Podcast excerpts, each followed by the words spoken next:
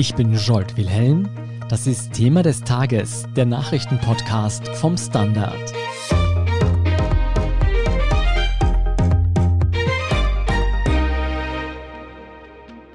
Verwirrender hätte eine Rücktrittserklärung nicht sein können. Gestern Mittwoch um 16.12 Uhr schrieb FPÖ-Chef Norbert Hofer auf Twitter, heute sei sein erster Tag nach der Reha und der erste Tag nach der Tagespolitik. Vier Minuten später war der Tweet wieder gelöscht und in seiner Partei und den Redaktionen des Landes, ja auch bei uns im Standard, Chaos ausgebrochen. 30 Minuten später folgte dann doch die Bestätigung. Hofer tritt nach nur zwei Jahren als Obmann der Freiheitlichen zurück. Wie es zu dieser überraschenden Entscheidung kam, wer jetzt das Ruder im rechten Lager übernimmt und welche politischen Folgen dieser Machtwechsel haben könnte, darüber spreche ich mit meiner Kollegin Katharina Mittelstädt. Katharina, wieso ist Norbert Hofer so überraschend zurückgetreten? Man kann sagen, er hatte die Nase voll. Hm. Hofer war als Parteichef schwer angeschlagen. FPÖ-Klubobmann Herbert Kickl hat ständig auf offener Bühne an seinem Sessel gesägt. Er hat sich öffentlich als Spitzenkandidat für die kommende Wahl ins Spiel gebracht, Unfreundlichkeiten ausgerichtet. Auch intern soll er Stimmung gemacht haben. Und Norbert Hofer will diesen Machtkampf offenkundig nicht länger austragen. Wie würdest du denn Hofers Weg bisher, aber vor allem seine Arbeit in den letzten Jahren an der Spitze der FPÖ beschreiben? Norbert Hofer hat die Partei nach Ibiza übernommen, wenn wir uns erinnern. Er gilt als der freundliche, der ja, salonfähige Rechte.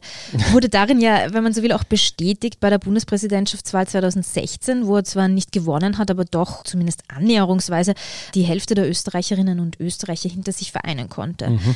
Die FPÖ, wenn man so will, ist gespalten. Hofer steht auf der Seite derer, die wieder regieren wollen, die bürgerliche Wähler ansprechen und so die FPÖ wieder sehr stark machen wollen.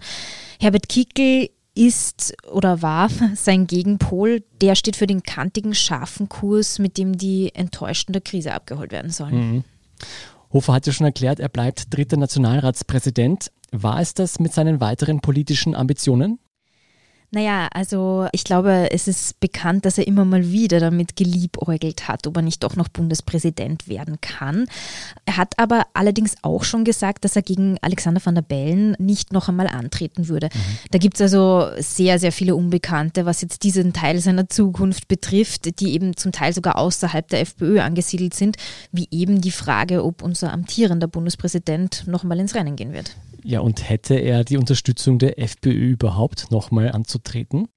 Ich würde das nicht für ausgeschlossen halten, auch wenn Herbert Kickl tatsächlich die FPÖ übernehmen sollte und ja sein Verhältnis zu Norbert Hofer bekanntermaßen nicht das allerbeste ist. Mhm.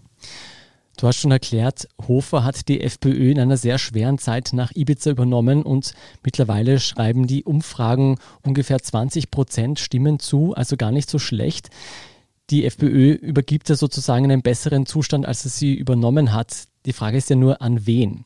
Wer wird die Partei künftig anführen? Wer steht da an vorderster Front? Ganz klar positioniert sich eben Herbert Kickel. Der möchte das, das steht außer Frage.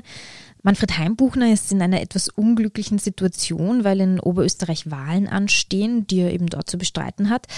Heimbuchner war, wenn man so will, im Team Hofer. Er steht mehr eben auch für diese salonfähige, wenn man so will, bürgerlichere Rechte. Und Heimbuchner hatte ja eigentlich gesagt, er will Kickel als FPÖ-Chef verhindern. Selbst will er aber offenbar auch nicht das Ruder in Wien übernehmen, zumindest nicht aktuell. Siehst du neben Kickel und Heimbuchner noch einen Überraschungskandidaten? Was wäre mir zum Beispiel mit Strache, der aus der Versenkung zurückkehrt? Also ich glaube, ein Comeback von Heinz-Christian Strache ist aus meiner Sicht eher undenkbar. Mhm. Es gibt natürlich noch andere Interessenten oder vielleicht auch tatsächlich mögliche Kandidaten. Innerhalb der FPÖ fällt da etwa der Name Mario Kunasek. Wir erinnern uns, der frühere Verteidigungsminister aus der Steiermark. Auch der Wiener FPÖ-Chef Dominik Nepp soll irgendwie Interesse bekunden und der niederösterreichische FPÖ-Chef Udo Landbauer sich zarte Hoffnungen machen.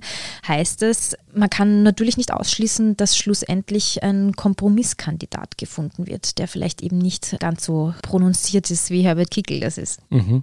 Du hast schon gesagt, Heimbuchner war in dieser Fraktion von Hofer und er erklärte, die FPÖ solle unter ihm wieder regierungsfähig gemacht werden.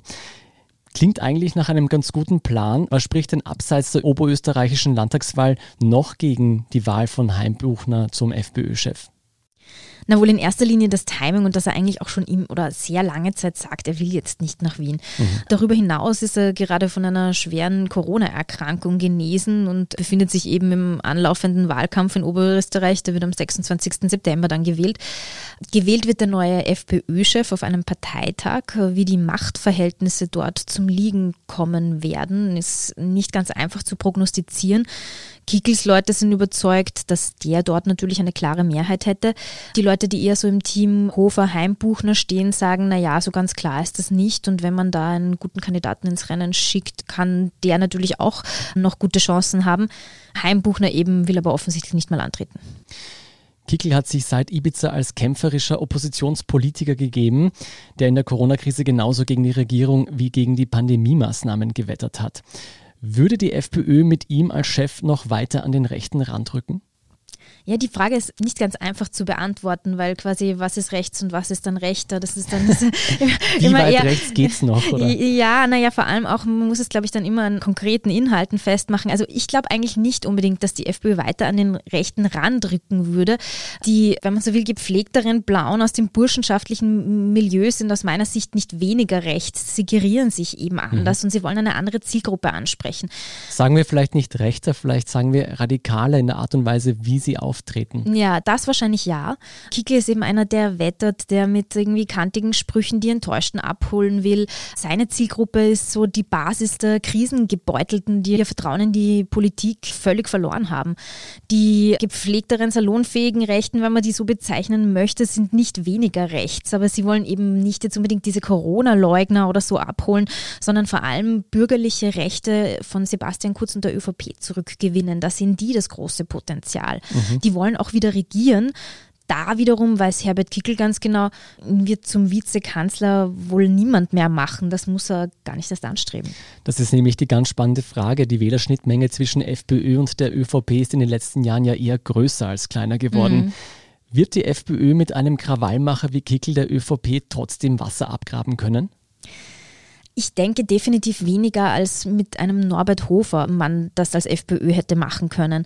Herbert Kickl kann nicht Kreide fressen, da funktioniert seine Rolle nicht mehr. Ja? Also für die ÖVP würde ich aber sagen, ist Kickl dennoch ein Problem als FPÖ-Chef, weil mit ihm stirbt für kurz eine Koalitionsoption. Wir erinnern uns, weil Kickl nicht gehen wollte, hat Kurz damals Türkis-Blau aufgelöst. Mhm. Das würde mich eigentlich noch genauer interessieren. Kickel ist ja seit dem Bruch der türkis-blauen Koalition ein ausgesprochener Kritiker vom Bundeskanzler Sebastian Kurz. Was hat denn die Gräben nochmal zwischen den beiden so tief werden lassen? Also einerseits eben die angesprochene Geschichte, dass Kurz Kickel damals loswerden wollte. Andererseits hat Kickel als Innenminister ja auch versucht, diese jahrzehntelange Vormachtstellung der ÖVP im Innenressort zu brechen, was logischerweise den Türkisen schon damals nicht gefallen hat. Kickel war in der türkis blauen Regierung wohl überhaupt das Skeptischste, was Kurz, was die ÖVP betrifft. Auch extrem skeptisch den ÖVP-nahen Beamten im Innenressort gegenüber.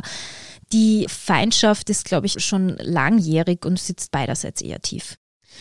Angenommen, die nächsten Wahlen machen eine neuerliche Koalition zwischen FPÖ und ÖVP rein rechnerisch möglich. Glaubst du, dass dann plötzlich doch wieder einiges geht, jetzt auch mit Kickel und Kurz, oder ist dieser Zug ganz abgefahren? Naja, die österreichische Politik, würde ich sagen, ist oft doch situationselastischer, als man denken mhm. würde. Aber also gerade mit Kickel und Kurz, dieser Zug, würde ich sagen, ist tatsächlich abgefahren. Was denkst du denn, welches Szenario ist realistischer, dass sich Kurz nach der nächsten Wahl aus der Politik verabschiedet oder dass Heimbuchner oder ein anderer gemäßigter FPÖ-Politiker bis dahin die FPÖ übernommen hat? Nach derzeitigem Stand würde ich sagen, halte ich beide Szenarien für nicht allzu wahrscheinlich. Alles bleibt gleich. Lass uns abschließend noch auf die Reaktionen zu Hofers Rücktritt schauen. Was sagen denn die FPÖ-Spitzen in den Ländern? Wer wird FPÖ-Chef werden? Also einige haben sich bereits hinter Herbert Kickel gestellt, konkret die blauen Landeschefs von Tirol, Kärnten und dem Burgenland, außerdem auch die Salzburger FPÖ-Chefin Marlene Swatzig. Auf wen würdest du persönlich wetten? Ja, wohl schon auf Herbert Kickel. Mhm. Wann wird denn diese Entscheidung fallen?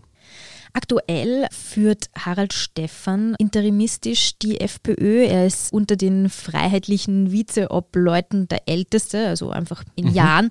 Das ähm, äh, ist statutarisch so festgelegt, dass er dadurch quasi jetzt diese Obmannschaft übernimmt. Doch ja, es soll noch vor der Oberösterreich-Wahl, wie es aussieht, eine finale Entscheidung geben. Also ein Parteitag einberufen werden, auf dem die Nachfolge dann geklärt wird. Womöglich geht es jetzt also doch noch schneller, als gestern noch erwartet wurde. Ich bin schon sehr gespannt, was da rauskommen wird. Vielen Dank, Katharina Mittelstädt, für diese Einschätzung. Gerne. Wir sind gleich zurück.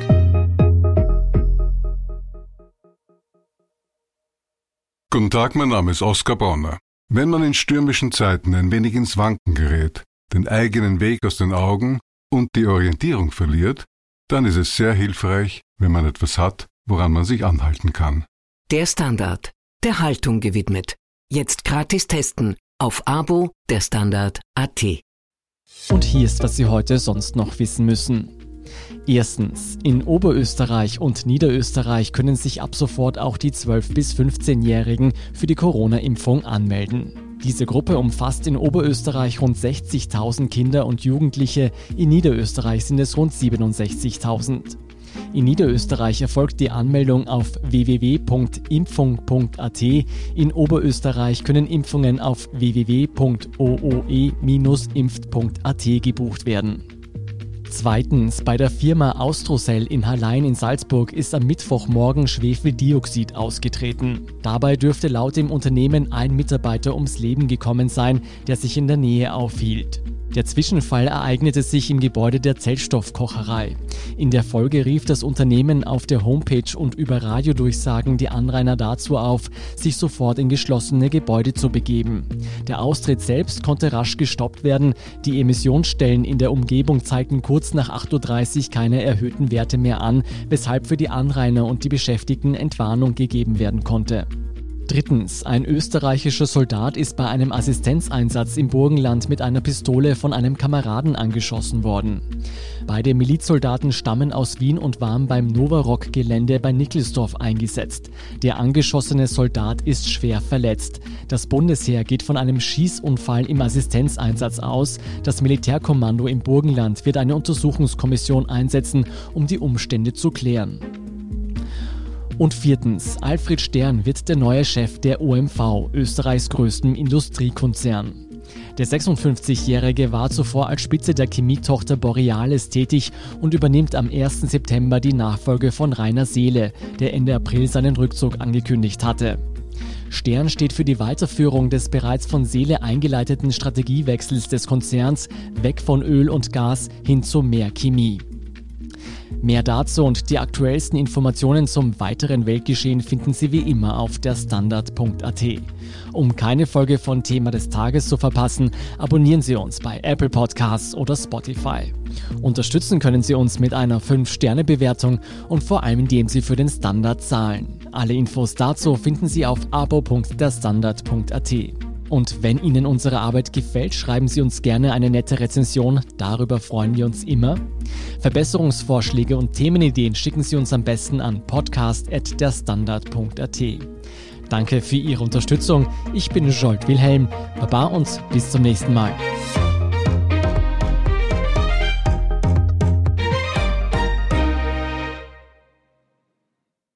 Guten Tag, mein Name ist Oskar Bonner. Wenn man in stürmischen Zeiten ein wenig ins Wanken gerät, den eigenen Weg aus den Augen und die Orientierung verliert, dann ist es sehr hilfreich, wenn man etwas hat, woran man sich anhalten kann. Der Standard, der Haltung gewidmet. Jetzt gratis testen auf Abo der Standard AT.